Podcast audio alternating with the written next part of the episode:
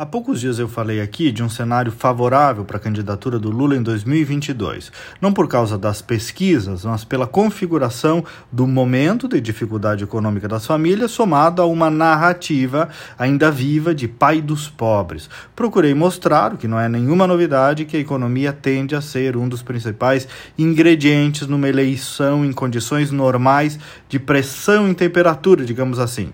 O que não foi a última, lá em 18, quando o combate à corrupção corrupção e o combate à própria esquerda comandaram em grande medida a decisão do eleitor. No ano que vem, entretanto, o rio tende a voltar para o mar, ou seja, o eleitor, a maior parte dele, tende a fazer um voto pragmático. Qual candidato vai melhorar a minha vida no curto prazo? É um voto mais imediatista, em busca de uma solução imediata. E esse cenário facilita a venda de soluções fáceis.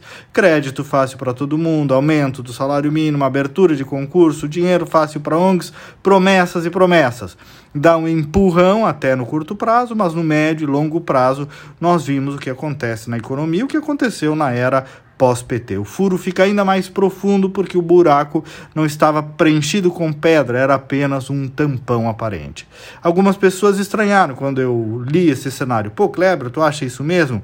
Vejam, eu não estou dizendo que o Lula vai ganhar a eleição. Digo e disse apenas que sim, o cenário lhe é favorável. Daqui até outubro do ano que vem tem muita água para rolar. Também estou certo de que não vai ser essa barbadinha que as pesquisas aí estão mostrando, porque o Bolsonaro tem mais do que elas revelam mas basta ver aí os últimos resultados na América Latina novamente como indicativos. Aconteceu na Argentina, Chile, Peru, México, a vitória agora desse jovem esquerdista Gabriel Boric no Chile contra a direita também vai nessa direção. Na Colômbia também há uma tendência disso e no Brasil o risco é real, como eu acabei de dizer. Por quê? Porque acontece isso, dentre outros motivos, também porque a direita acha que porque ganhou uma eleição, ganhou a guerra cultural, enquanto a esquerda esquerda segue povoando justamente a formação da opinião pública e agindo em todos os campos. Eles agem na pedagogia, na economia, em faculdades de comunicação, em movimentos de base da igreja, em sindicatos, na cultura, nas ONGs.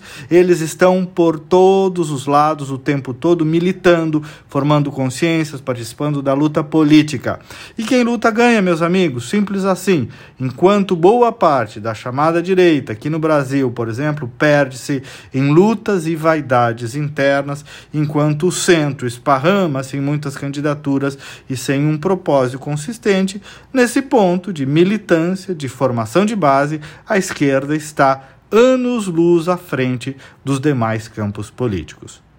Até amanhã e vamos com fé.